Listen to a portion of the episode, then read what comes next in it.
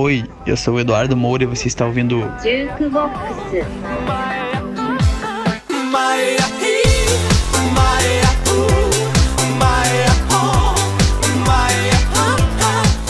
Tá começando mais um Jukecast, o podcast do Jukebox. Essa edição comigo, Aninha Lulu, com o Duduzinho perfil 2 lotado. Se você me imita é porque você tem inveja de mim. Se você tem inveja de mim é porque sou melhor do que você. Boa. Boa. Olá, olá, Dudu. Uma loirinha Keeper Oi, gente. e tu, Emochinha 2008. Oi, galera, já passaram lá no meu fotolog. Eu sou velha, gente.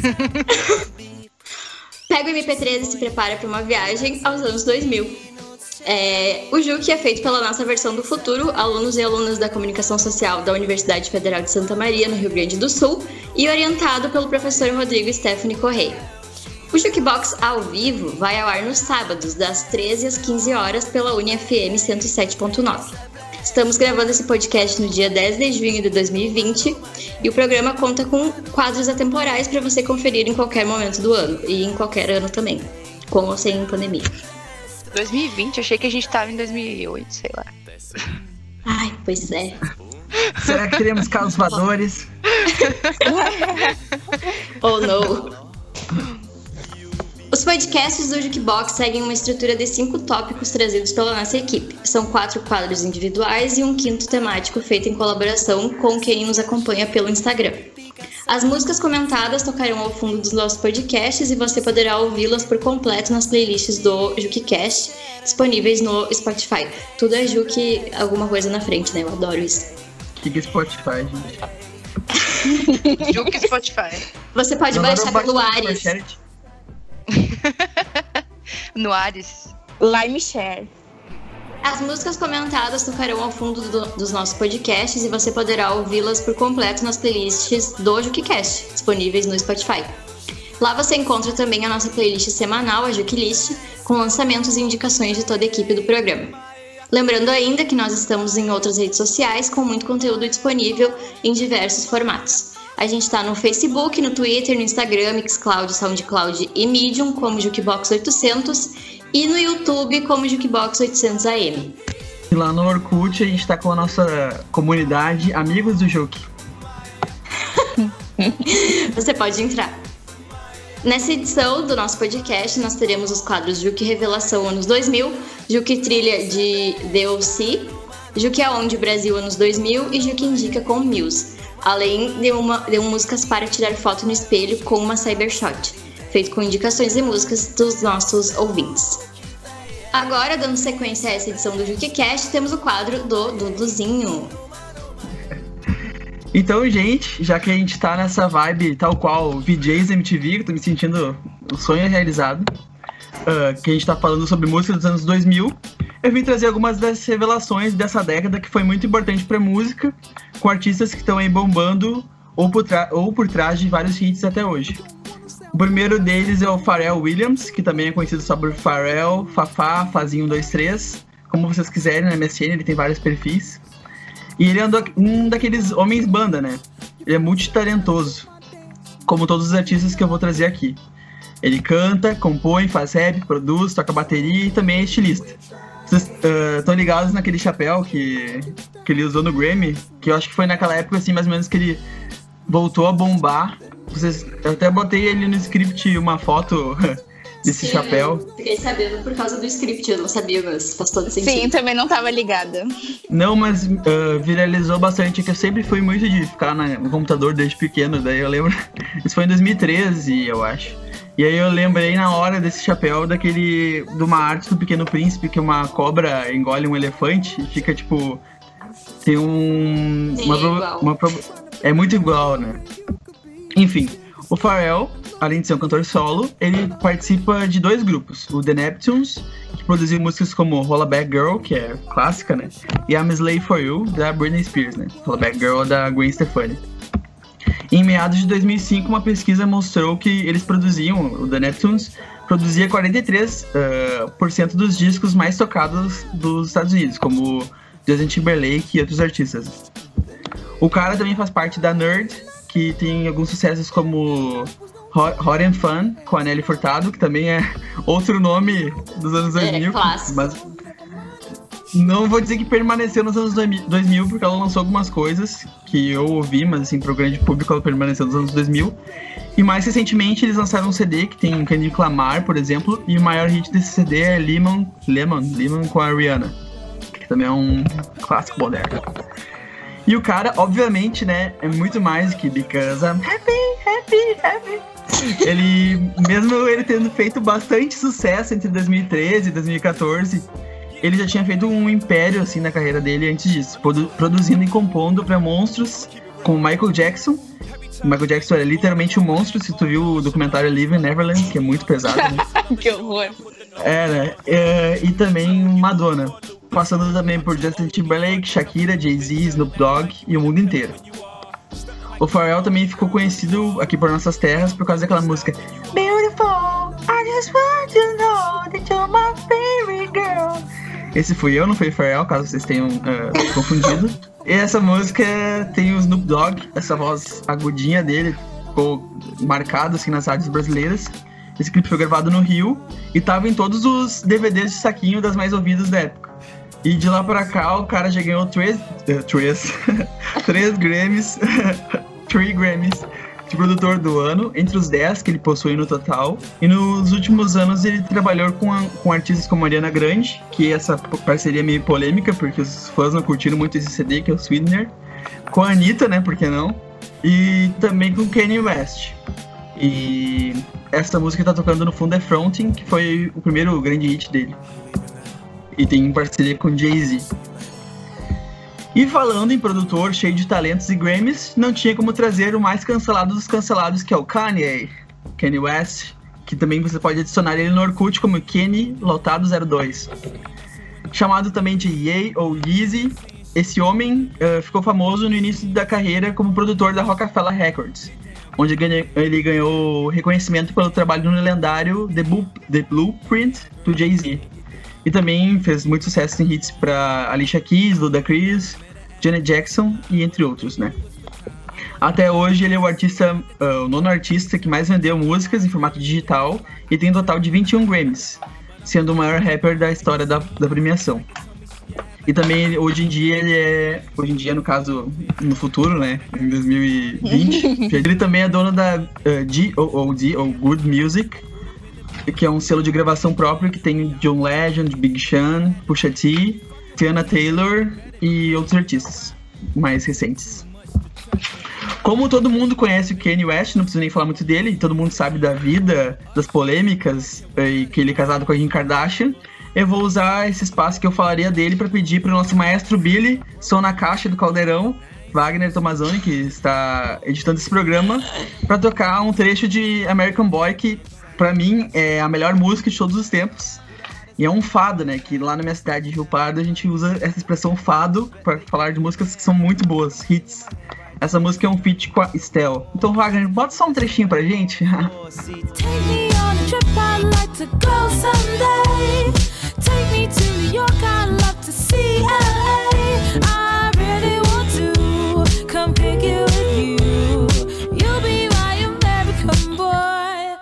Meu Deus, eu vi essa música no TVZ. Esse clipe no TVZ. ah, essa música é Lembro até hoje. Bom, Até hoje, nossa. essa música que tava tocando no fundo antes da Gold Digger é um feat com o Jamie Foxx, que, pra quem não conhece, ele, ele é ator também. Ele fez o Django no filme Django Livre. E ah, eu não amo muito. Ele é a voz também do. Eu achei One Last Problem Without You. Ah. Ariana. É Acho sério? que ele faz. Acho que sim. Multitalentoso também. Fonte Arial 14. 12. Courier New. Comic Sans, né? Por que não? Não, tem que ser aquela Segoi script que tinha no MSN, velho. Acho que Meu é. Deus! Nossa, era muito. Não, no MSN, no MSN não tinha nem fonte, né? Porque tinha gente que substituía as letras por, por tipo, emojis, por emoticons. Aham. E aí, tipo, aí o A era um, um A É. que se mexia, o B era uma bagunça, né? Não sei como é que a gente consegui- conseguia se comunicar naquela época. era tão vaporwave, eu acho, se for parar pra analisar, assim, é uma loucura. Mas continuando, né, eu vou falar agora de alguém que o Kanye, inclusive, chamou de nova Madonna e os tabloides chamaram de futuro do, do pop, né. Considerando que a gente tá em 2009, a internet tá começando a bombar, inclusive a gente, vou reclamar aqui que a gente tá usando a internet, a gente podia estar fazendo esse programa depois da meia-noite, porque daí a internet fica mais barata, a internet de escada.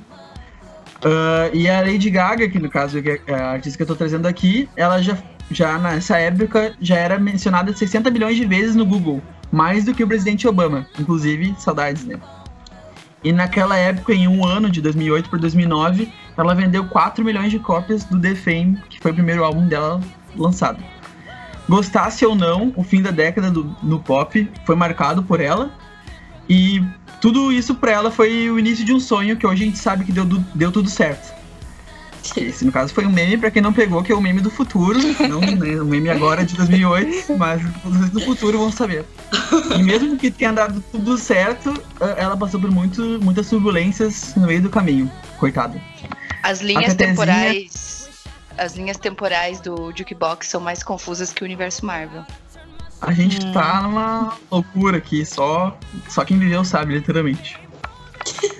A Teté, Tezinha, ou Stephanie Joanne Angelina Germanota, bombou aos 22 anos, em 2008, com seu álbum de estreia, como eu falei antes, com músicas como Poker Face e Just Dance, que é a música que tá tocando aqui no fundo. Pra quem não conhece, eu vou deixar o link do For Shared pra baixar. E um ano depois, ela também bombou em- com Bad Romance e Telephone, que depois fizeram mais sucesso já em 2010, mas foram lançadas em 2009. Talvez o que fez com que ela se tornasse um ícone instantâneo foi a quebra que ela trouxe de um mainstream que estava muito marcado pelo hip hop e R&B. Tanto que a gente trouxe aqui Pharrell, Kanye West, Justin Timberlake, na época era muito bombado o R&B e o hip hop. E ela trouxe de volta essa influência mais disco e mais agitada da música mainstream. Além, é claro, né, das referências dos anos 80, que foram polêmicas na carreira dela, principalmente no início e até hoje são, as roupas e as performances eh, e as performances teatrais e tão operísticas que tão de ópera, assim, tão Broadway que ela trazia na época. E a palavra é realmente muito bonita, operísticas. No caso, eu tive que pesquisar. Agora que a gente já conhece ela 100% como cantora, artista, atriz e tudo mais que ela faz, dá pra ver que ela merece estar onde está. Ela já foi enganada por muita gente na vida dela, e inclusive que eu, eu acho assim, tipo, se ela fosse um pouquinho mais descontrolada, se ela não tivesse se apegado tanto à família, ah, nos fãs e tal, ela teria tido um. Como é que eu posso dizer? Um encerramento trágico sido de vida. a- Ela teria sido a Britney de 2007. É, no caso, acho que até ela chegou a ter esses, esses episódios, assim, não, não, não foram tão icônicos, mas ela teve alguns episódios, assim, que, por exemplo, quebrou o quadril, ficou andando de cadeira de rodas, essas coisas assim. Mas eu acho que não, eu, eu penso, assim, que podia ter sido um, algo mais fatal, sabe? Tipo, quem conhece, assim, a- as traições que ela levou, tipo, ela conseguiu dar a volta por cima. E literalmente ela conseguiu dar essa volta por cima com o talento dela e com o apoio des- dessa nova equipe, assim. Tipo, ela cantou no Oscar, cantar no Grammy, cantar com Tony Bennett, mostrar, tipo, o lado mais talentoso dela. Em 2008, eu confesso que eu não gostava tanto dela, eu achava que ela ia ser um, algo passageiro. Na época eu só queria ouvir Black Eyed Peas e NX0. Mas já faz uns bons anos que eu passei a defender ela pra caramba, principalmente por, por o que ela faz pro mundo e a postura dela e o fato dela querer se reinventar sempre, mesmo que não agrade o público geral, às vezes até os próprios fãs. E pra finalizar, eu tenho algumas menções honrosas, como Alicia Keys, uma voz R&B gigantesca da época. A Beyoncé também, também, né? Mas ela já, já fazia sucesso no fim do, do século, na virada do milênio. Também não tem como esquecer da Avril Lavigne, que foi um símbolo pop rock, pop punk. Tudo pra mim. 2000. Quando, quando a gente ganhou um computador aqui em casa, né? É, aqueles de tubo, eu era viciada em assistir um clipe da Avril Lavigne que se chama He Wasn't. Que no final ela quebra a parede e sai um líquido rosa. E eu tinha esse clipe baixado no computador e eu assistia todos os dias. E era muito legal. Clássico, clássico, clássico demais, velho. Todo mundo nessa época. Eu não tô ligada. Inclusive, inclusive, acho que nessa época a Isa, que é a minha amiga, assim, é o maior exemplo, acho que de emo Na época ela fala- falava que ela era dark. Tipo, não sei como é que é pra vocês. Ah, tipo, que era um negócio tipo. Era rosa pai com amava. preto e mechas e coisa. Não era, era um emo misturado com uma cor, assim. Isso é, Isso é muito, pop- tipo, é a galera do pop punk, né, cara? Isso, isso. E também a Helena, tipo, que tá aqui do meu lado, que ela tá. Estamos juntos nessa gravação, ela lembrou da, desse negócio do Cable foi substituída. Não sei se foi no negócio que na época já, já rolava ou se é algo mais recente. E essa lenda Tinha um é blog. brasileira. É brasileira essa lenda, cara. Nossa. Coitada. Tanta coisa Surgiu no- pra viver, né? Surgiu no Orkut, numa comunidade no Orkut, que era Avril Lavigne morreu e foi substituída. Eu estava nessa comunidade, inclusive. E, e aí fizeram um blog. Meu Deus do céu. Nossa, não acredito. Eu fiquei assustadíssima. Eu fiquei assustadíssima quando eu, quando eu li.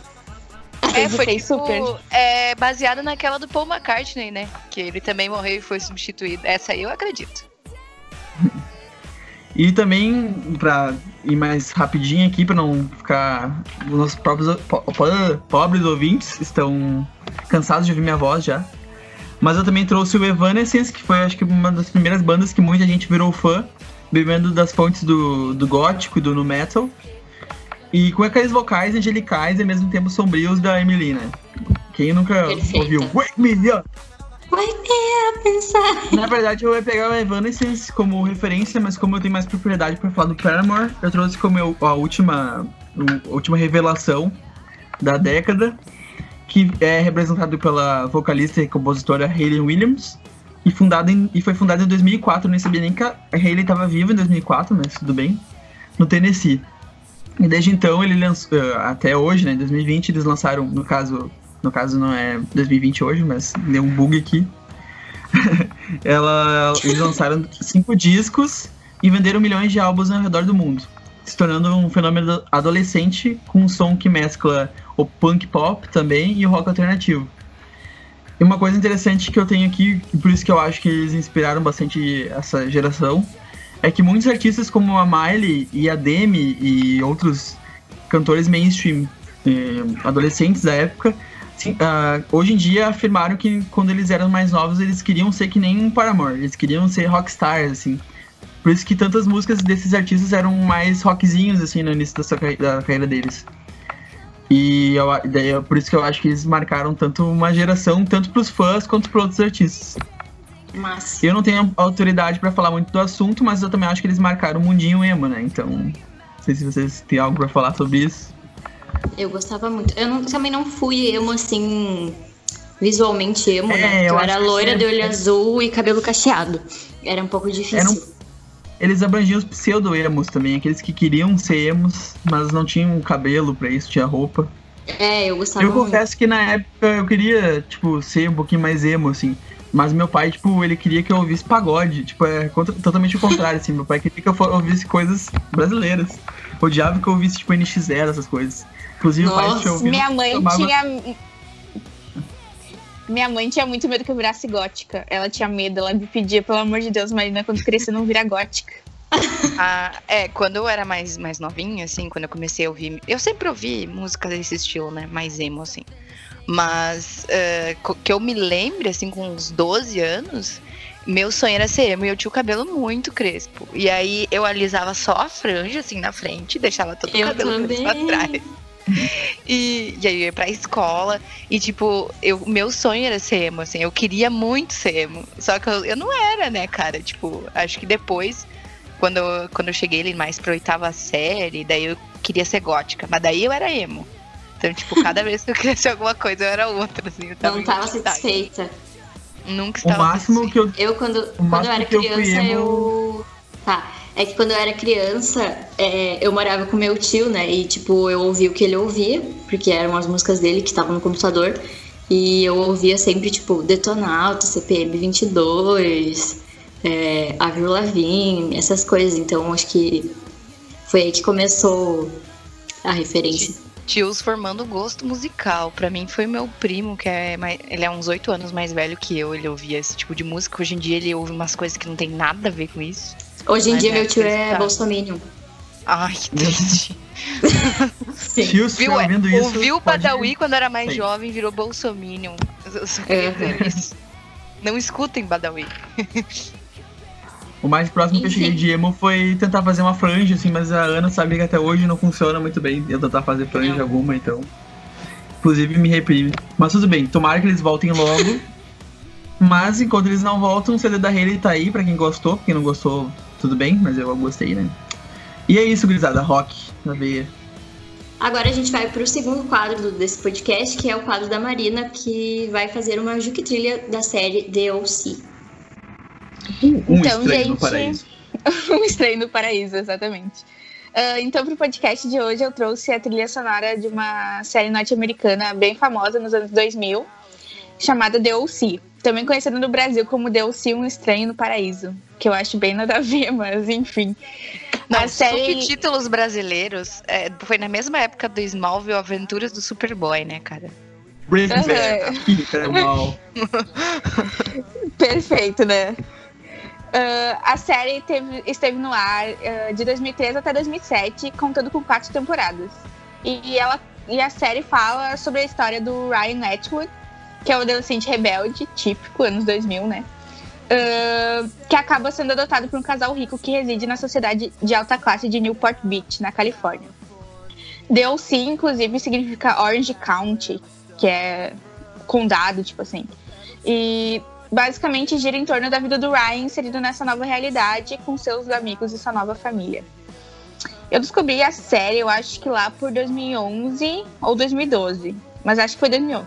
E fiquei fissurada, assisti tudo bem rapidinho, porque apesar de ser uma série com vários episódios, tipo, acho que a primeira temporada tem uns 22 episódios, ah, ela é muito cativante. E DLC, assim como tem todo um drama em volta, também tem uma dose de comédia. Eu acho que apesar de ser uma série meio adolescente, porque afinal trata da vida dos adolescentes, né? ah, tu se apega demais aos personagens. Sem contar que a estética é a verdadeira representação dos anos 2000. As gurias com aquelas roupas, com aqueles tops, tomara que caia, assim. Não sei se vocês lembram, era a moda top, tomara que caia. Na época eu passava em algum lugar, Marina. Não lembra? Eu não lembro, Ou- eu vi, eu só vi, eu só conheci em 2011 por aí, então não lembro onde passava. Se passava aqui no Brasil, em que, em que canal que passava, mas ah, eu assisti, acho que até eu baixava a série pra assistir. Olha a pirataria aí, gente. Locadoras. E- Locadoras. Não, eu baixava a série pra assistir na época, e mas acho que teve no Netflix. Se eu não me Quem engano, baixa- teve no Netflix. Quem baixava a série nessa época é privilegiado, cara. Como assim, velho? Mas tinha umas comunidades. Não, do 2011, Orkut que- 2011. Ah, tá. Eu achei que era tipo 2007, 2008, sei lá. Tinha umas comunidades no Orkut que davam uns links piratas, assim, pra, pra Não, música, mas pra a- álbum, assim. A internet da minha casa era muito ruim, cara. Não dava pra baixar essas coisas.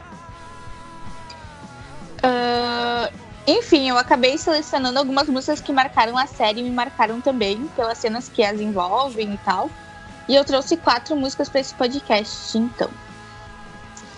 A primeira música escolhida é justamente a música de abertura da série.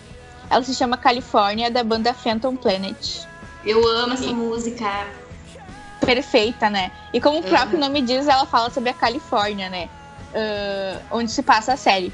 Até hoje eu me pego cantando California, here we come.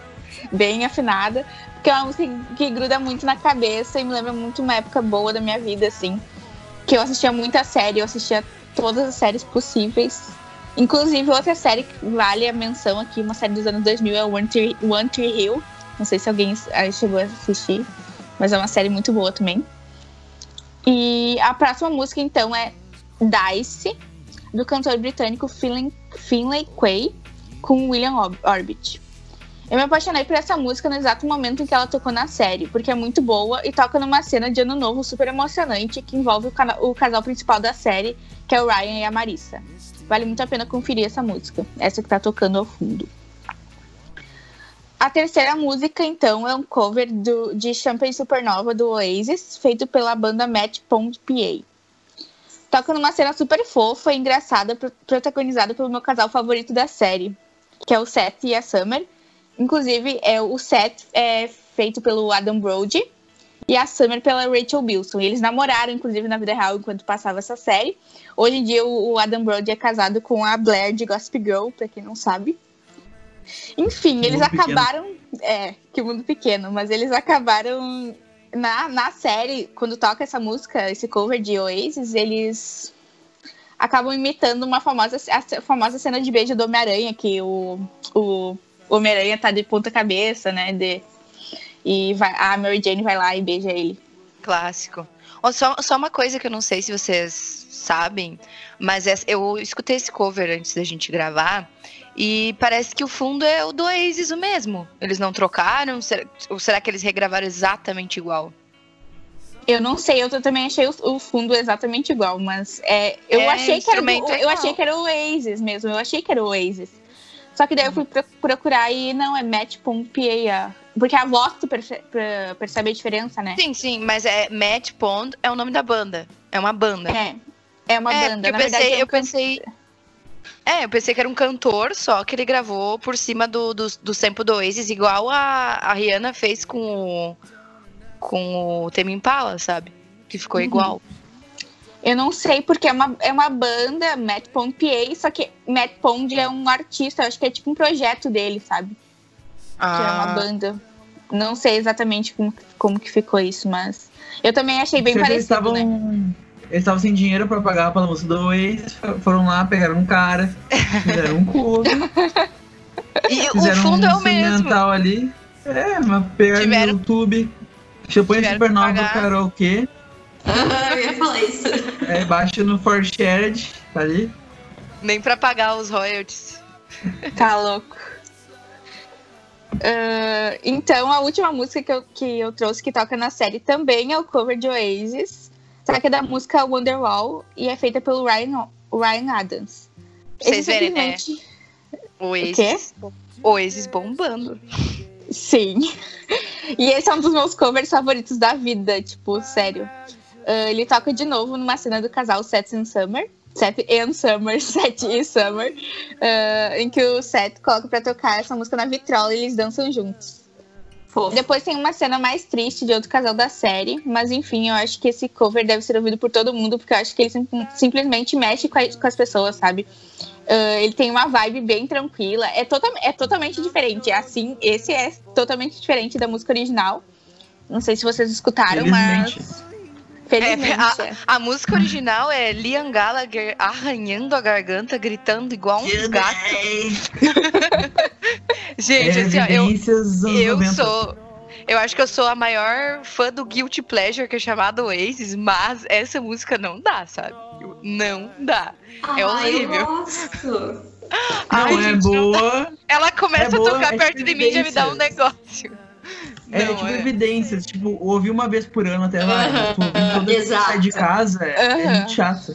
Não, mas é, é um clássico, né? Porque no- nos estádios na Inglaterra, todo mundo canta essa merda. Mas é horrível essa Ah. música, tá? Mas o cover é, tipo, super suave, assim. O cara parece Sim. que tá cantando pros anjos, assim, sei lá. É, ouvi, é mais agradável, bem mais agradável que o Liam Gallagher. É. Então, esse foi meu quadro, gente. Muito bom.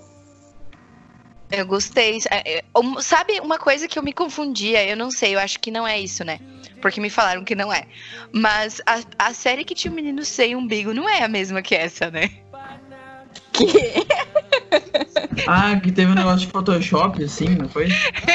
É que, tipo, tinha ao mesmo tempo que passava o DLC, passava Smallville, e tinha essa série do menino sem umbigo. Mas eu passei a minha vida achando que a, a série do menino sem umbigo era o Si. Mas não é o Si, né? Não, acho que não. Deve ser Não é aquela. The- Deve ser The, Ai. The ou Sim Umbigo. Ai, Para não. mais piadas, acesse piadasorkut.com.br. Você, você viu essa no Mortadela, né? Pode falar. mortadela. Charges.br. O Gente, pensador. Muito que bem. Ah, tá. Ah, é Kylie XY. X, É isso mesmo. Ca- Isso mesmo. Nossa, então, passava na mesma época e eu vi muito Smallville, né? Eu adoro Smallville, eu já vi umas 50 vezes essa série. Eu via com meu pai, daí depois eu vi na adolescência de novo, daí um, dois anos atrás eu vi de novo. Que é muito bom. Inclusive, dava pra gente até ter feito um, um quadro também com o Smallville, porque as a trilha de Smallville é muito boa e muito Cara, sul de anos 2000, assim. É, eu, não, é, eu ia falar isso. Eu nunca assisti, mas essa abertura é clássica. Exato, exato, Aham. exato. E, e ela, ela muda a partir da quinta temporada, assim, a, a- a abertura, e vira outra coisa, e ela é repaginada. E daí tem um episódio que o Remy Zero, que é a banda que toca essa música, aparece na série e toca. Nossa! Sério, é muito bom. Eu Inception. adoro. Inception. Bom, mesmo que o dólar agora em 2008 esteja 1,60, é, a gente preferiu ficar aqui no Brasil nesse próximo quadro para economizar, né? A internet de escada não é fácil. Então, o nosso Colocou- próximo quadro é um banda aonde. larga. É, pois é, a gente tá vendo ainda aqui, estudando aqui em casa. Mas o próximo quadro é um jogo que é aonde especial Brasil, anos 2000, que vai ser apresentado pela Tina. Pois é, gente. Então, é, eu tive uma adolescência, uma pré-adolescência ali, anos 2010, toda baseada no emo, né? Tipo, mas eu, eu sempre fui mais do emo nacional. Por isso que eu resolvi fazer um, um quadro também nacional. Porque, tipo, quando meus amigos falam, ai, My Chemical Romance e tal, eu não tive essa fase. Tipo, por mais que a banda não seja ruim, ela não me toca no fundo como Fresno da vida toca. Ai, Tina, eu também. Total. É emo nacional, gente. Aham. Então, Valorize os artistas novos como Fresno. Valorizar. Nossa, e, e Fresno é, é do. Eles começaram em 98, se não me engano, 99, foi no fim dos anos 90. Então, tipo. E eles estão aí até hoje. falei. E eles fizeram a, a, a live esses, esses dias. E, meu, o meu Twitter inteiro estava em polvorosa. cara. Inclusive, eu estava lá e quero É. Já. como o Fresno movimenta a galera. Eu achava, eu pensei assim, tá, beleza, live da Fresno. E tá, eu tenho vários amigos que são do, do hardcore hoje em dia, e todo mundo que é do HC gos- gos- entrou pelo emo, né? Gostava de emo e tal. Então, tipo, eu vi toda essa galera assim, ó, emocionada, cara. Tava todo mundo emocionado, tinha gente chorando. Essa live movimentou o Brasil, assim, ó, sem dúvida. Ai, foi muito, muito boa. Nossa, eu amo muito o Fresno, assim, até hoje, esse último álbum dele, a gente tava comentando esses dias no grupo, hoje até acho, nem, nem saí ontem, que, meu Deus, eu ainda não superei esse álbum de 2019, ele, ele é muito bom, eu amo muito Fresno. A única Ana, mas tu baixou onde pra poder ter um álbum no futuro, assim? Ai, gente, eu não queria revelar, mas é que eu tenho uma máquina, e assim, se a gente puder não chegar em 2020, vai, é, vai ser um caos 2020, vocês nem acreditam. Ai, é da. TechPix essa máquina aí. Ai, vou ter que pensar. Ai, não, amiga, não tem como ser pior do que 2010. Ah, co- Como é possível? 2010 foi um restart. Como é que vai ser pior que isso? Brincadeira, gente. Opiniões polêmicas. Opiniões polêmicas. Brincadeira, Eu eu, gostava de restart, é. Mas durou pouco também o meu amor por restart, que daí eu entrei no emo mais. Assim como a banda, né? Graças a Deus. Graças a Deus. Não tivemos mais essa vergonha. Ah, inclusive, a gente tem uma amiga, né, Marina, a Leandra, ela tem foto no camarote abraçada no Verdade. do Do restart. como, é. Uma Isso, criançada verdade. na foto. Gente, É quando eu fui nesse boa. show, era meu sonho. Eles, eles tiveram um show aqui lá em Santa Maria, né? E eu fui, eu fiquei na fila das duas da tarde até as oito e meia da noite, assim, assim, firme e forte. E eu chorei, nossa, chorava horrores. Foi um, assim, um marco na minha vida. E eu queria muito ter ido no camarim. Foi, foi nesse mesmo que a Leandra ganhou a promoção. E. Nossa, sortuda. Pois é. Tá, Tem a gente, fotinho então, dela pra lembrar. é, ela tem uma foto que é bem engraçada. Então é, uma, é só uma criançada, assim, no meio dos caras, né? Como. Nossa, de praxe. Mas enfim, é, eu não tô aqui pra falar de Restart ou Fresno. Eu resolvi começar o bloco falando de uma banda que é gaúcha, que é o Drive. E. Basbar. E, e, né, eu não sou, como muita gente sabe, muita gente não, eu não sou gaúcha. Mas eu sei lá como é que eu Tina, descobri essa eu descobri isso esses dias porque alguém falou da. Acho que eu tava lendo aquela matéria no diário sobre a casa do estudante, daí tinha lá uma parte. Tuane Cristina, de Francisco Beltrão, no Paraná. E eu, no Paraná? Como assim? Então, Como assim? não No sabia? Paraná? Não, aí Ah, eu eu pesquisei no, no Google, aí apareceu, tipo, que era no Paraná mesmo, e eu chocada. Que bom, isso significa que o meu sotaque não parece mais o da Bozena. Então, então tá ótimo. Mas Enfim, é, eu essa essa banda, eu não sei, eu não lembro como eu descobri. Eu acho que foi minha prima que me mostrou uma música deles, se não me engano, foi ela. Ai, gente, calma aí que tem, uma- tem um gato aqui. É, tá, essa banda, a minha prima acho que me mostrou. E eu admirava todos os emos da cidade, meu Deus. Eu queria muito dar rolê com eles, aí eu comecei a ouvir essas músicas. E Drive, olhando pra você, ela faz muito parte da minha história, essa música que tá tocando no fundo, porque eu ganhei um celular V3, da- que a minha mãe já não usava, já era obsoleto, não era na época que era top. E ele cabia uma música. E ouve essa música, porque ela não tinha 3 mega, sabe? Tipo, no máximo 3 mega era o que cabia. Aí essa música era meu despertador, era o meu toque de ligação, era o meu toque nossa. Eu amava Então- essa música. É, e eu ouvia ela o tempo todo. E ela é mó triste, assim, eu acordava com essa música, sabe? E, mas a banda Tu não Drive. ela- saturou dela? Não, até hoje. Até hoje eu escuto essa música às vezes e eu ainda fico, cara, bah, bateu. Mas a gente não saturava das músicas, eu acho. Porque, Oi? tipo, a gente, a gente tinha que escolher, tipo, as- o que a gente iria ouvir, eu acho, naquela época. Então Não, a gente é, não, mas- não saturava tanto quanto hoje em dia que a gente pode ouvir mil músicas ao mesmo tempo, sabe? Mas ao mesmo tempo, Pois a, minha é. irmã, a minha irmã acordava todo dia com o telefone da Lady Gaga. Uma época eu não consigo ouvir o início dessa música sem querer morrer. assim, sabe? Porque era o despertador dela, ficou por mais de um ano. E olhando pra você do Drive, eu consigo ouvir numa boa, cara. E a banda ela surgiu aqui, né, no Rio Grande do Sul, em 2005. Eu não sabia que eles eram gaúchos até fazer essa pauta pro programa. Gente, E eles tiveram atividade até 2009, pra tristeza do Zemo. não, é que é, o meu despertador ela, era vagalumes do Polo, sabe? Credo. E aí, porque ele tinha um comecinho muito bom, mas aí Coragem. depois, depois daquele comecinho ele gritava Vou! Aí eu tinha que acordar antes dele começar a cantar, porque senão eu acordava puta na cara. Boa, boa. O meu, Enfim, o era meu despertador era Take Me Out, do, do Franz Ferdinand. Durou Nossa. um ano. Indizinha, indizinha. Gente, Um total. ano durou, eu não aguento mais ouvir essa música, me dá um negócio horrível. Eu adoro essa música. Mas enfim, não coloque música que você ama de despertador, tá? Deixa o despertador do celular, caramba. Sim. Mas nessa época eu botava essa música pra tudo. E o Drive surgiu em 2005 aqui no Rio Grande do Sul e eu não sabia disso. Até fazer essa pauta, né? Começar de novo aquilo que eu estava falando. mas, a banda ela teve atividade até 2009, pra tristeza dos emos. E ela retornou em 2012. Mas aí o emo nacional já tinha sofrido muitas baixas. E eu nem sabia, né? Eu não sabia que eles tinham voltado. E eu acabei não acompanhando o trampo deles mais. Só que no auge eles chegaram a abrir pra Avril Lavigne no Brasil, cara. Então não, é, não foi Chique. pouca coisa. Respeito. É, não foi pouca coisa, velho. Mas se fosse for falar fora do sul, pra galera, acho que eles não conhecem a banda. Tipo, é, eu, eu trouxe essa música nesse bloco é, justamente porque quando eu falo, nossa, Drive, ninguém conhece. A primeira vez que eu vi alguém que conhecia foi agora que, que a Ana falou. Porque Sim, geralmente. mas eu não conhecia Drive também, sabe? Eu conheço a música. E eu não sei por Ah. que, que eu conheço a música.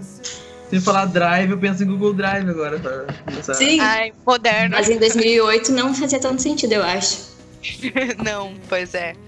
Mas eu, E- eu amava muito, muito essa música. Ah, e a próxima banda que eu trouxe é, em música é a Fake Number, que tipo. ah, também é uma que eu falo pra algumas pessoas e elas não lembram que essa banda existiu e eu fico muito chateada porque ela aparecia o tempo todo na MTV, sabe? Eu e eu trouxe aquela- só. É, eu trouxe a música, aquela música. O nome da música é aquela música, que é a que tá tocando. que é outra banda dos meus queridos 12 anos. É, eles são paulistas, a banda se formou em 2006. E o que me chamava atenção era um diferencial pra mim, era o vocal feminino. Porque, sim, existe muito machismo na cena emo e pop punk. A própria Hayley Williams está falando sobre isso agora, nessa nova fase dela, nesse álbum que ela lançou agora, o Petal Sore Armor, sabe? É, E outra coisa que é, eu posso levantar no dia de hoje, como a gente já falou, a gente tá gravando esse programa no dia 10 de junho, ele vai sair depois.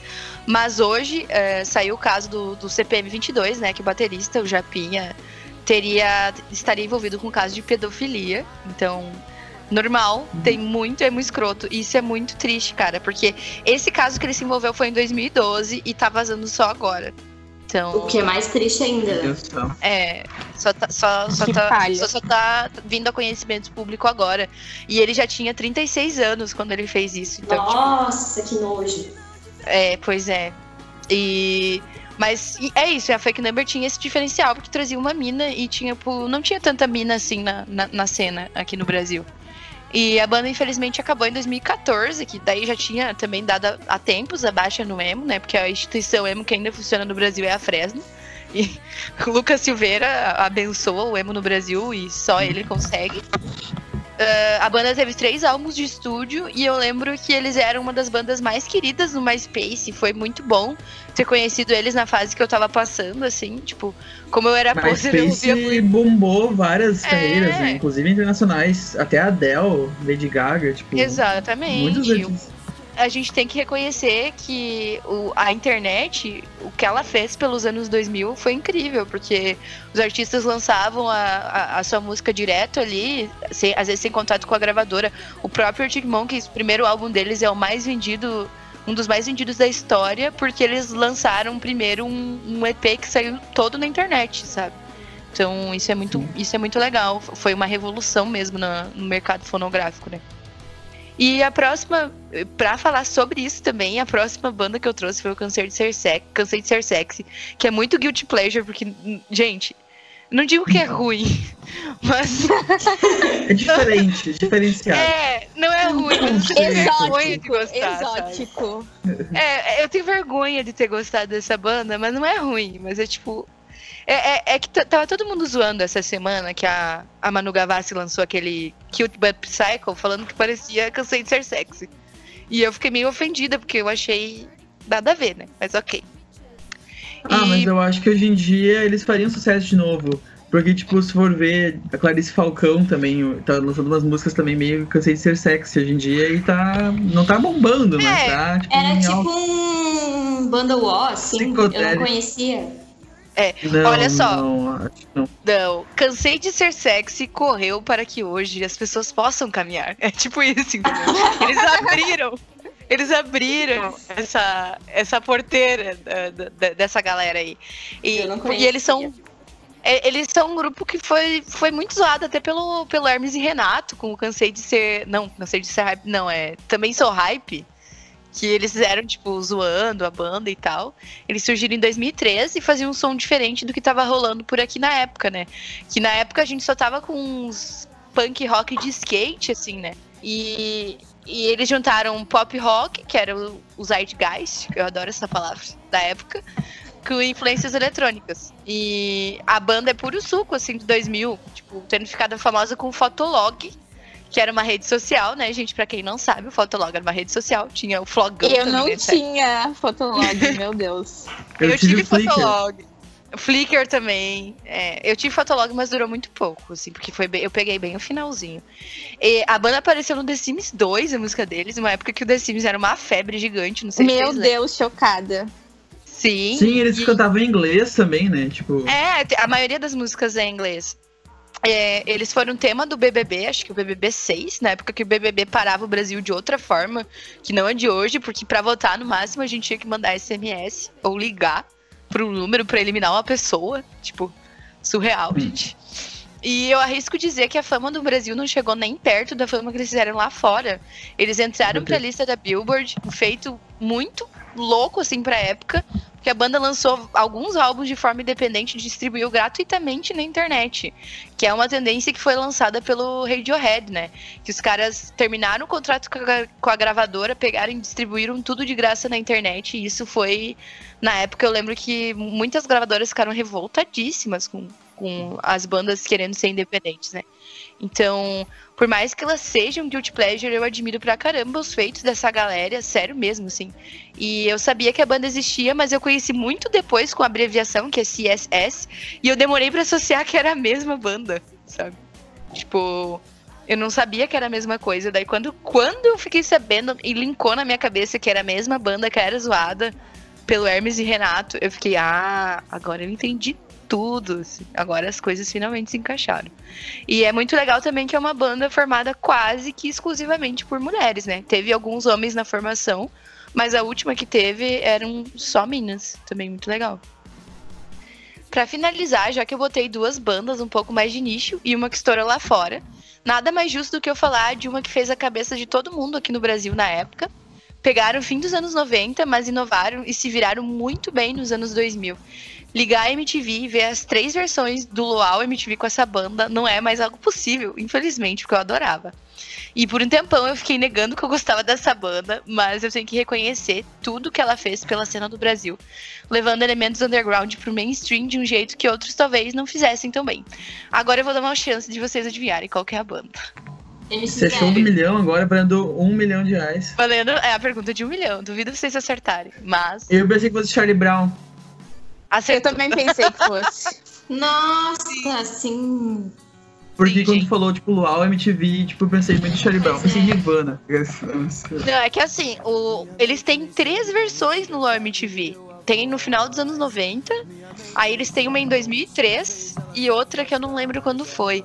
Mas ali em 2003, bah, cara, é muito boa essa versão. Muito boa. Ô, falando sério aqui, eu já fui muito fã do Charlie Brown e assim, até hoje eu gosto muito.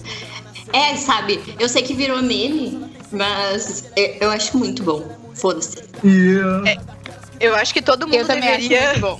Acho que todo mundo deveria ver o vídeo ao vivo. Que eu já falei aqui no, no, no Jukebox, num programa com a Bruna. Eu lembro que a Bruna tava nesse programa, ela riu horrores. Porque eu falei da versão que o Charlie Brown fez de M&M's do Blink-182. Que tá uma galera numa rampa de skate na frente, assim. É um show numa rampa de skate. E o Chorão canta tudo errado, cara. Esse vídeo, esse vídeo Jesus é uma pérola. E daí, no meio da música, que ele tá cantando em inglês, ele larga um skate na veia dos irmãos, cara. tipo.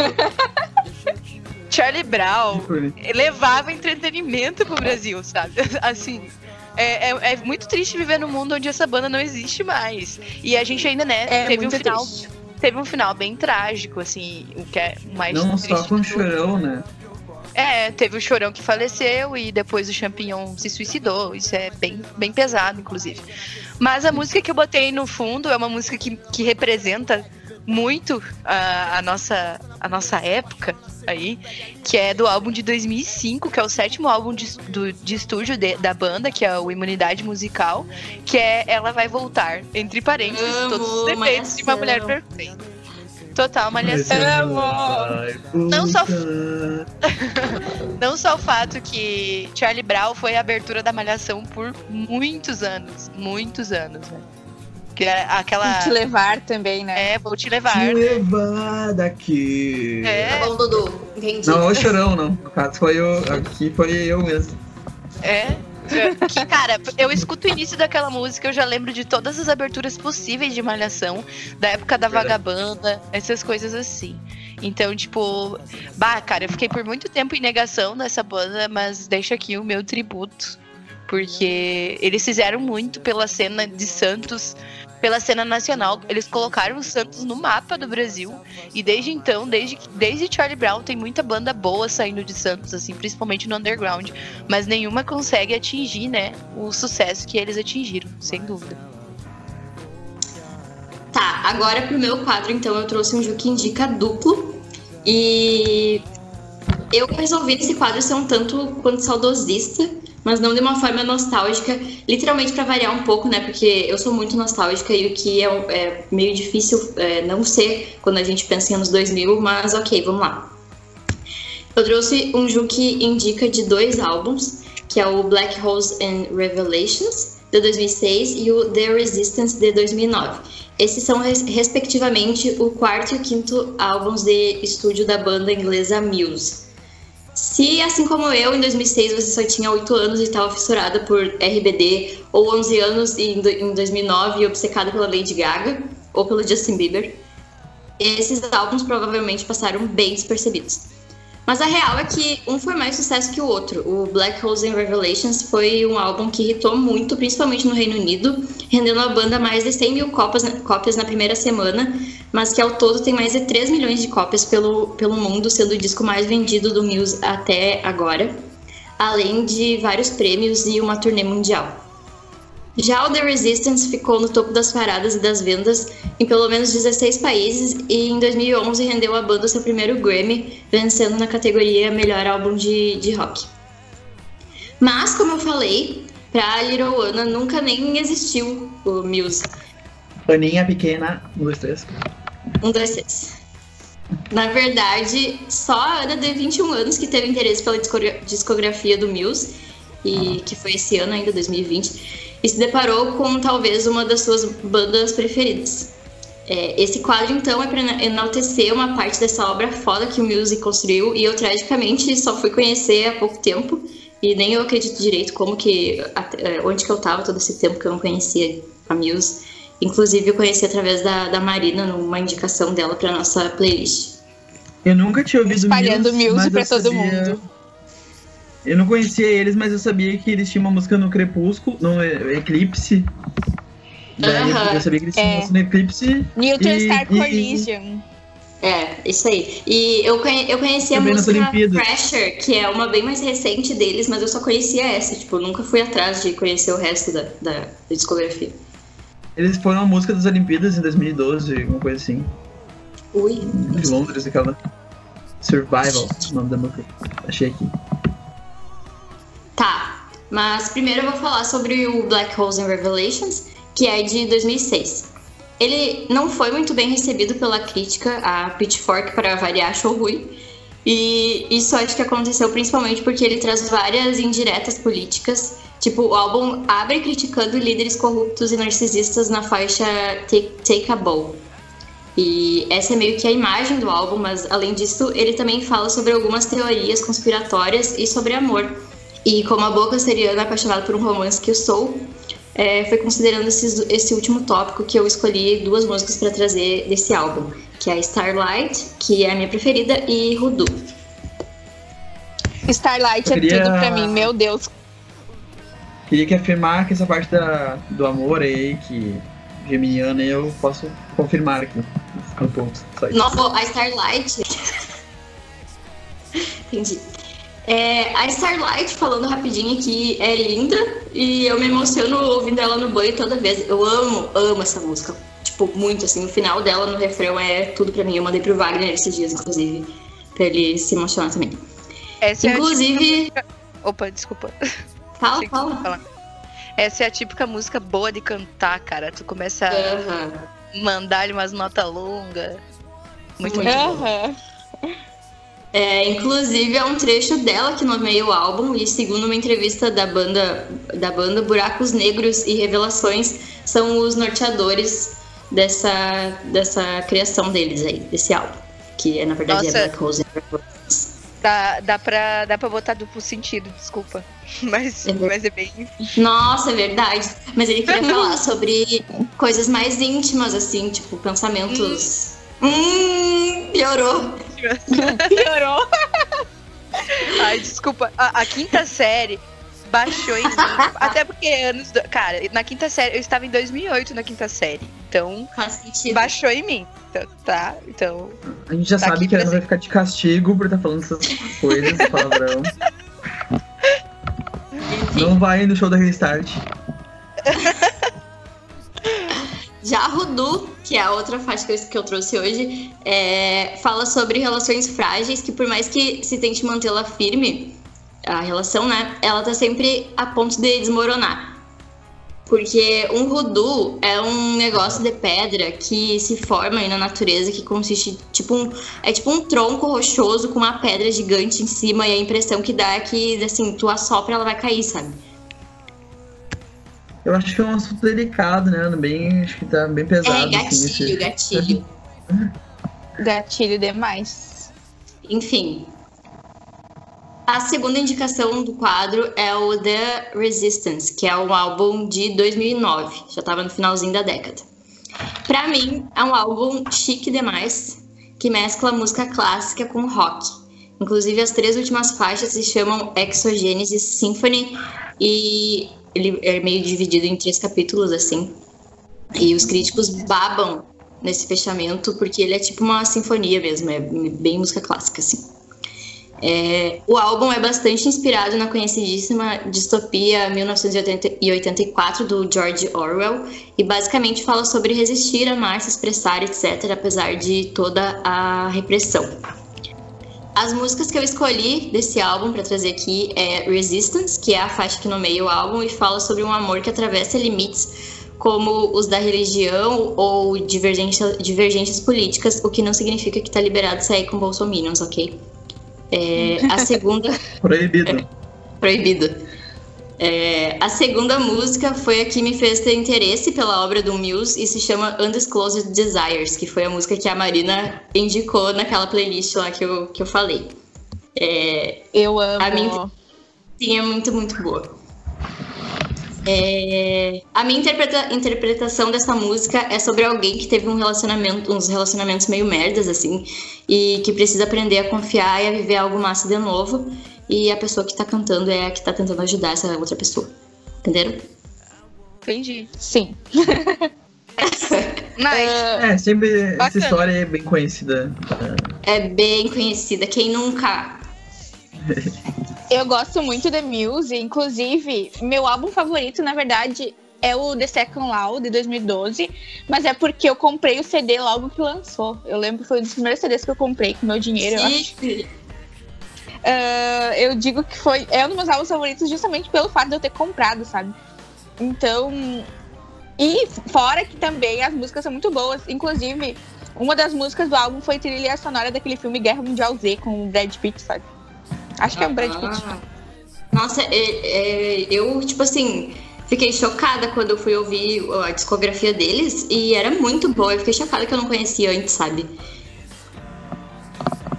Sim, eu acho que eles são bem ah, subestimados e eu acho que eles merecem bem mais reconhecimento do que eles têm. Gente, é, eu conheci. ah, olha só, eu conheci a banda porque eu ouvi ela no, no livro do Crepúsculo. Nossa! A Stephanie Meyer é muito fã de Muse e ela dedica o livro a Ah. Muse, coitado, sabe? Eu não sabia que tinha no livro, pensei que fosse só a trilha do, do filme mesmo. Não, não. No livro ela fala que ela agradece muito a banda Muse porque eles eram muita inspiração pra ela e ela escrevia escutando Muse. E eu fiquei, coitados, velho. Ai, que horror! Pelo menos ela, pelo menos ela tem uma, um posicionamento legal, assim, escreveu o livro pro Muse, não é que nem, né? não. escritores que declarações polêmicas aí. De quem que vocês estão falando? Eu não sei, essa pessoa nem existe. Todo, todo mundo sabe que quem escreveu Harry Potter foi o Daniel Radcliffe. Não, tem uma piada que diz que, que o nome da pessoa, da, da não nominada aqui, é JK, porque é uma abreviação pra joke. Tipo, É. que no, Ah, brincadeira. Tipo, mas é. Não, não. que- Todo mundo sabe que quem escreveu foi, foi o Daniel Radcliffe Wagner. e a Emma. O Wagner fala que. que pra- é, quando a gente fala da JK, ele fala quem é essa escritora? Já, ela já morreu? Ela- ele fala como se ela já- como se ela não existisse. Mas e existe, gente? Eu não tô sabendo. Eu também não tô. foi o, aquele tal de Val- Valdemar, Valdemort. Meu Deus, vocês já viram Enfim, o, o, a paródia de Harry Potter do, Comedy MTV, que é Harry Pobre? Muito bom. Não. Sim. Tata Werneck como Hermione. Eu, eu ficava traumatizada com isso. Para finalizar esse podcast, nós vamos apresentar agora o quadro fixo do JukeCast, que é o Músicas Para, feito em colaboração com o nosso público. Antes de gravarmos os nossos podcasts, a gente define um tema e a gente vai lá no nosso Instagram, que é o Jukebox 800, e a gente pede sugestões de músicas para quem nos acompanha. No Músicas Para dessa edição, a gente traz para você um Músicas para tirar fotos no espelho, quem nunca, com uma Cybershot, que para quem não sabe é uma marca de câmera digital que acho que todo mundo teve, se não teve, foi alguma similar.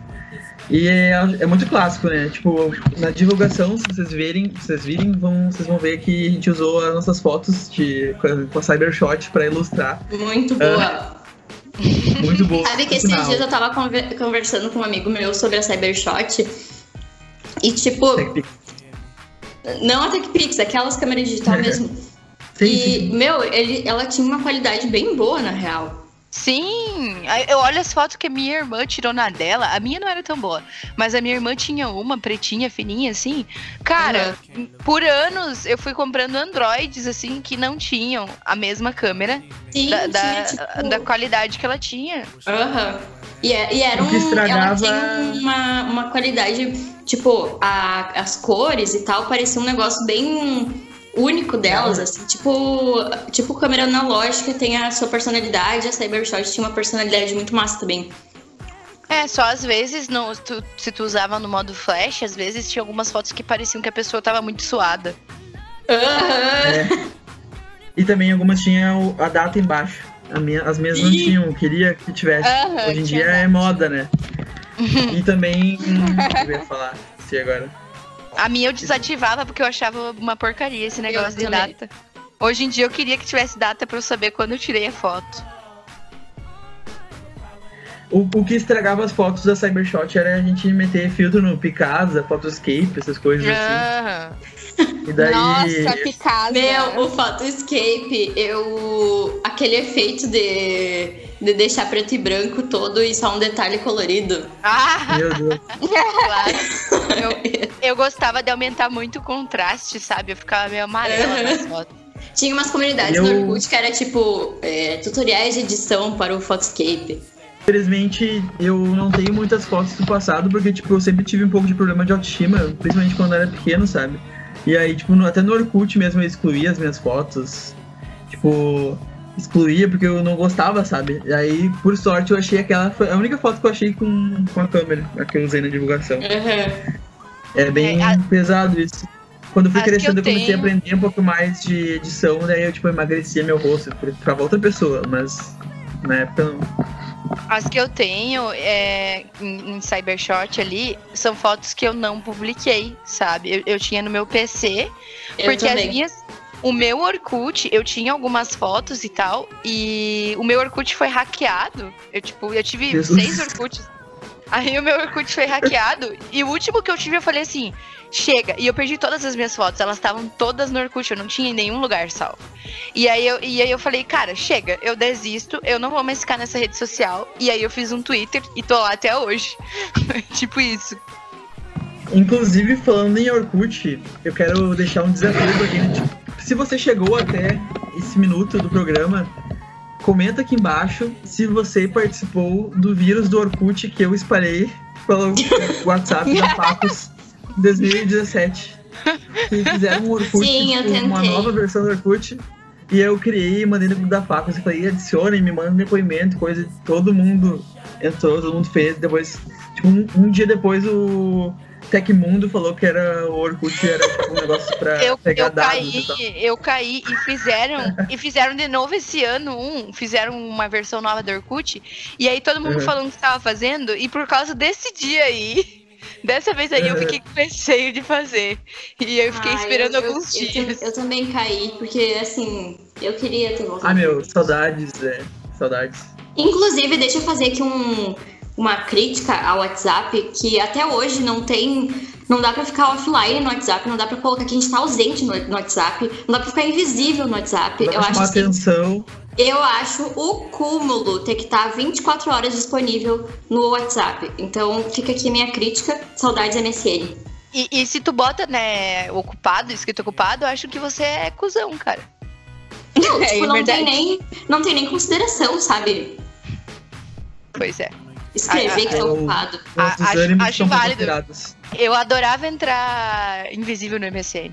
Ah, eu também. E outra coisa, Só no pra ver WhatsApp quem dá tá pra gente. online. No WhatsApp não dá pra gente entrando. colocar o que a gente tá ouvindo, né? É, e ficar entrando e saindo pra, pra ver se o crush notava Chama que estavam lá. Ai, sim! Uma vez eu botei, eu, eu tinha ficado com um menino, e aí eu botei um M e um coraçãozinho no meu MSN e a minha mãe viu. Aí ela veio me perguntar o que, que era aquilo. Eu falei, ai mãe, foi a minha amiga. Quem nunca? Mas, indo pras músicas, né, nossas, as nossas sugestões, A primeira delas é Last Night, do Diddy, que foi recomendada pela Sara Franco, que é uma amiga minha. Beijo, Sara. A Ana conhece. E o arroba dela, pra quem quiser seguir, essa e-girl, é arroba S Sara Franco. Então essa primeira sugestão ah, é um fado, né? Um hino, um musicão, chama como vocês quiserem. E é uma parceria do Diddy, como eu disse, com a cantora Kisha Cole, que é uma cantora de R&B. Não é tão conhecida, mas ela tem alguns hitzinhos dessa época. Essa música é de 2006, mas o P. Diddy, Puff Daddy, Sean Combs, e esse sim tem vários apelidos no MSN, porque realmente ele teve vários nomes, e tem vários nomes ah, artísticos que ele realmente usa.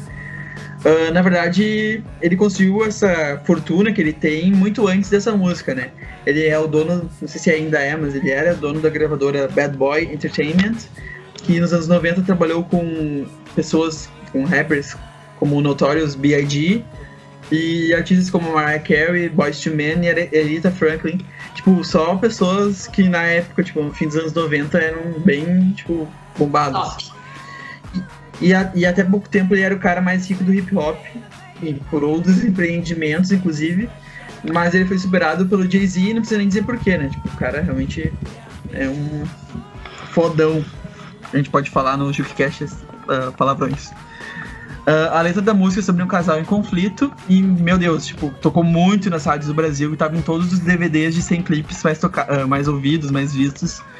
E o parâmetro que eu tenho pra sucesso dos anos 2000 é minha Dinda, que tu conhece, Ana. Tipo, ela Sim, um é muito, tipo, vibes. Também pra ela.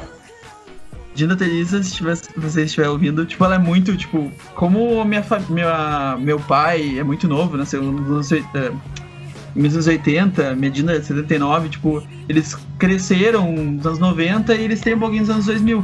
E a Medina ama esse tipo de música, assim, mais hip hop, e ela, tipo, tu bota pra tocar, ela vai até o chão, assim, e fica. É Passa um pouco de vergonha, assim, mas eu fico feliz que. um Não, pode vergonha, mas continuar. feliz que É ela- ótimo. É, não, é, é muito bom. Ela tem um, um gosto muito legal. E se tu for entrar no, nos comentários dessa música do YouTube, só dá brasileira. Então, realmente foi um sucesso no mundo inteiro, mas no Brasil marcou bastante. Nossa, eu não sabia o nome dessa música. Eh, aí eu botei, eu botei nas músicas curtidas do Spotify, porque eu não lembrava o nome dessa música e ela é muito boa. Sim, é Sim. muito, tipo, tu sente lá no coração, mesmo que não é uma música emocionante, mas, nossa, Enfim, passa. a segunda indicação foi a trilha do nosso, do nosso story colaborativo e reforçada pelo, pelo nosso Juker Wagner, que se chama Can't Get You Out of My Head, da Kylie Minogue. Essa, essa é provavelmente a faixa mais conhecida da injustiçadíssima Kylie Minogue, e eu particularmente sei que ela tem um monte de música boa, mas até hoje eu só parei pra ouvir essa, então até eu tô injustiçando a Kylie Minogue. Eu já Mas conheço aquela música You're Taking Me Higher, Higher, que tem o, com o Tayo Cruz, eu acho. Meu Deus, Tayo Cruz. é vai, muito eu não, eu nem essa, nem É essa. com ela? Aham. Pois é, é disso que estamos falando. É, a música é de 2001 e fala sobre aquele boyzinho que a gente não consegue parar de pensar e planejar uma, uma vida juntos. E serve muito pra fazer um, um book bem gatinha na frente do espelho. Usando uma pulseira daquelas de fio de telefone. Ah, Ou aquelas que tá escrito paz. Aí tinha aquelas outras que era, chamaram de pulseirinha do sexo, e daí na minha escola, tipo, revistavam a gente pra ver se a gente tava usando. Nossa. Foi muito, Sim. muito tenso. Mas Tinha era a- essa de fio de telefone, não, Não, não, era. Era A fio de telefone era, mais, era aquela fininha, ela era lisa e ela era mais fácil de arrebentar. Aí se- cada uma significava uma coisa, cada cor significava uma coisa. Aí se arrebentasse, você tinha que fazer. Só que ninguém É fazia. verdade. E tipo, uma vez o menino arrebentou todas as minhas pulseirinhas, eu fiquei muito triste. que horror. Por que será, Tina? Que ele arrebentou? Não, é- é- ele era. Ele, ele, ele realmente não gostava de mim. É sério. Esse menino ele era muito Uhum. ruim, tá ligado? E daí ele ficava quebrando minhas coisas. Enfim, ele era bem mais velho que eu, gente, credo. Tem histórias de bullying também. Mas isso é, pra outro é programa. bullying. Era bullying, isso aí não era. Ele não, não tava afim de mim, não, gente. Era bullying, tá? Quero deixar bem claro. Mas ah, a pulseirinha de fio de telefone eu tenho até hoje umas guardadas. O pessoal usa pra amarrar o cabelo hoje. Pois é. O ruim é que ela esgaça muito. Essa aí é da época Restart também. Sim. Eu tenho, uma, eu tenho uma foto minha que foi perdida, mas eu usava no meu blog, que era eu com aquela camisa que é dois emuzinhos se abraçando. e daí eu tô segurando uma Cybershot preta e eu tenho até mais. Da... Cara, tem no pulso até, cara, metade do antebraço, assim, cheia de pulseirinha de fio de telefone. Nossa, essa é a mais clássica da, da Cybershot. O auge, o auge. Eu queria ser Tumblr na época do Cybershot. Daí eu fazia umas fotos com lápis de cor no olho, assim, fazer umas coisas. Ai, meu Ai, céu. sim. Tá. Ah, a próxima sugestão veio da nossa colega de RP, Giovanna Vieira, que indicou a música Soul Sick, do cantor e compositor norte-americano Neil. Perfeito! Eu era muito fã dele. Ela foi lançada em janeiro de 2010 eh, 2006 e atingiu o número 1 um das paradas dos Estados Unidos e do Reino Unido também. A canção fala um pouco sobre estar sofrendo uma desilusão amorosa que parece que nada vai melhorar. É uma música perfeita pra quem quer viver aquela bad sofrer mesmo. Fora que eu acho o clipe chiquérrimo, aquela vibe invernal. Eu amava quando tocava no TVZ essa música. O legal dessa música é que ele já traz uma, uma coisa de superação, porque ele diz que ele tá muito, tipo, já tá cansado de música de tristeza. Já tá cansado de chorar, então já, ao mesmo tempo que tu, tu fica triste, tu já fica querendo superar, entendeu? Ele tá cansado de É. música romântica, de. Meu, É. que ele- ela não vai voltar e. Ah, enfim. eu gostava É muito uma tristeza. de. Eu gostava muito de Miss Independent do Neil. E eu lembro que a minha irmã. Sim. A minha irmã que me mostrou o Neil porque ela fazia jazz e eles dançavam muitas músicas do Neil. E aí tinha uma competição entre Neil e Chris Brown e eu sempre era do lado do Neil, né? Ai, Chris Brown lixo. Mas enfim, Lixo, eu era até hoje muito lixo. fã do Neil. Até hoje lixo. E aí eu, mas na época eu lembro que todo mundo falava que o Chris Brown, o Chris Brown era melhor. E eu ficava que não, não fazia sentido a comparação porque eles nem cantavam exatamente o mesmo tipo de música, sabe? Mas eu era muito fã do Neil, cara. Ele era o que fim levou ele, inclusive. e Eu gostava muito dele. Tem um Não vídeo sei. do, do youtuber que fala sobre, tipo, o que, que fim levou artistas, que é o Anderson Vieira, e ele fala um pouco sobre o Neil. Mas ele lançou umas músicas legais com o Pitbull, o David Guetta, aquela Work Hard, Play Hard, Work Hard, Play Hard. Ele canta o refrão. Ele lançou algumas coisinhas esse ano eh, que fizeram sucesso. Esse ano. A minha favorita esse ano. A minha favorita era com a, com a Rihanna, que era Hey That I Love You, acho que é o nome. Bah, era perfeita essa música. Ah, é aquela. Tonight. na, Give me everything. tonight. Eu tive que cantar até chegar a parte do, do título. Oh, for, for all we know, we might not hear tomorrow. É alguma coisa que ele fala assim, né? Nossa, É. Sim, profunda. Profunda essa música. Ó, o coronavírus. Eu, eu ouvi essa música esses dias e eu fiquei, caramba, tão, tão atual. Let Me Love You também, que é uma mais recente. Mas enfim, vamos passar pra próxima, porque Nioh já não é mais mainstream, então. É, a próxima é Fergalicious da Ferg, que foi uma indicação da Beatriz Lima. Ah, Beijo, nossa, Biazinha Sapatinha. é, arroba Beatriz de trás pra frente. É Zero Talent. É difícil de falar. Pra quem quiser seguir ela no Instagram, ela é nossa queridíssima ex-Juker, né? E ela, essa música né, todo mundo conhece, ela foi top das paradas. Ela chegou a ganhar dois prêmios no Much Music Video Award, que foi melhor vídeo internacional de um artista e videoclipe mais sexy que tem, né? A Ferg se passando dentro de um bolo, saindo do bolo, aí tem o MP4, tem tudo nesse clipe. Tem eles vestidos, as minas vestidas de escoteira, tudo acontece. Aham. A É. Ferg lançava só clipe massa, assim, tipo, até com Black Eyed Peas mesmo, mas eram umas grandes produções. E essa, essa música ela marcou o ano de 2006 e apesar de ser solo da Ferg, ela é bem Black Eyed Peas, até tem o Iwayan, né, na música. Então, tipo, ela não desvinculou. Eu lembro que todo mundo queria ter piercing na sobrancelha na época porque ela tinha, cara. Nossa. Era muito moda e eu acho que a cantora ela se destacou na carreira solo com essa, mas pra mim, Big Girls Don't Cry tá muito mais no meu coração. assim, tipo, Lá, lá, lá, lá. Chorava horrores com essa música. Eu adoro. Cara, eu vi esse clipe tantas vezes. Eu tinha aqueles DVD que tinha clipes assim. Que, Uhum. cara, começou a travar o clipe dessa música e The Hot da Avril Lavigne. Tipo, eram as duas músicas que não tocavam mais. De tanto que eu ouvi. Nossa, muito bom. Pessoal, pra finalizar, eu vou falar depois da menção rosa que a Amanda falou, que a Amanda sugeriu no caso, mas eu queria só se vocês pudessem dizer assim uma música que pra vocês vocês tirariam várias fotos assim com os seus cybershots. Eu, na minha, no meu caso, eu queria ser muito gangster por uma época. Então acho que talvez eu ouviria 50 Cent, assim, Candy Shop, talvez. Tanto que a foto que eu Nossa, botei ali na bom. divulgação é de boné, assim, yo, Candy Shop, in the club. E aquela. Qual que é aquela da, do Cobra? Ah, Good Girls Go, Gone Bad, uma coisa assim, né? Da, O- do Cobra Starship, é. É. E, tem- e ele canta essa música com alguma atriz. Se eu não me engano, agora É não com a é. Little Master. A Black Girl. Ah, Muito verdade. Boa. E aquela. Uma música que marcou muito essa época também pra mim foi Stereo Love. Nossa, Bah. eu, eu não posso ouvir essa música até hoje. Eu fico muito triste, porque ela me lembra de uma pessoa, velho. E eu fico muito triste toda vez que eu lembro. Não queria baixar o programa logo no final. Mas eu não consigo ouvir essa música até hoje. Sério, gente. Ai, Nossa. me lembra muito, assim, o. ah, quando a gente tá naquela época que a gente quer começar a sair, mas não tem idade, sabe? E a gente só fica fingindo em casa. Like gente, foi, foi mais ou menos na mesma época que tava tocando Rebolation no Brasil. Hum. Tenho que lembrar isso. O carnaval nunca mais será o mesmo depois de Rebolation.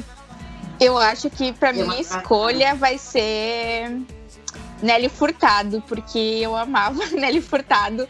Promiscuous Girl. Right. Promiscuous Girl.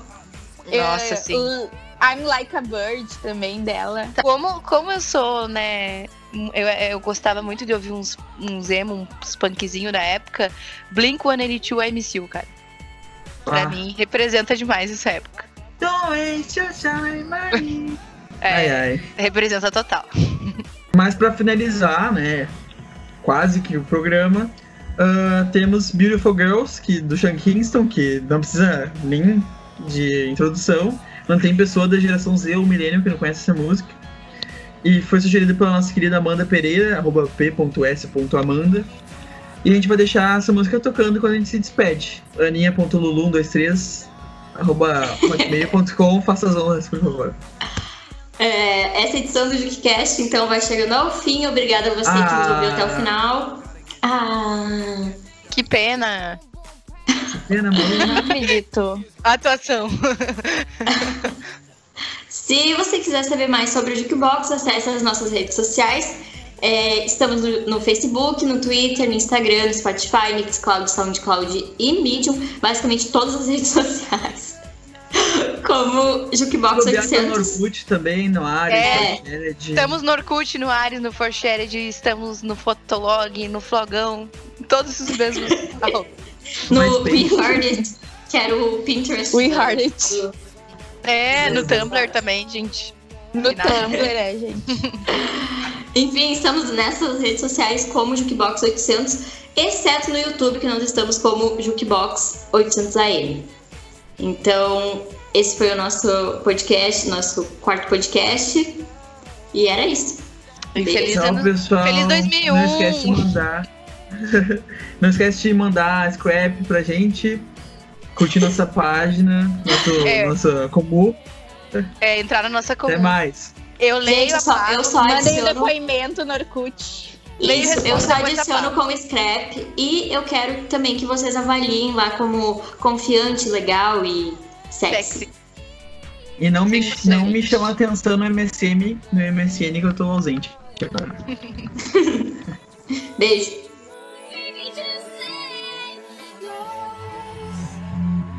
Você ouviu o Jukebox. Quer continuar nos acompanhando? Estamos em todas as redes sociais como Jukebox 800. Até semana que vem.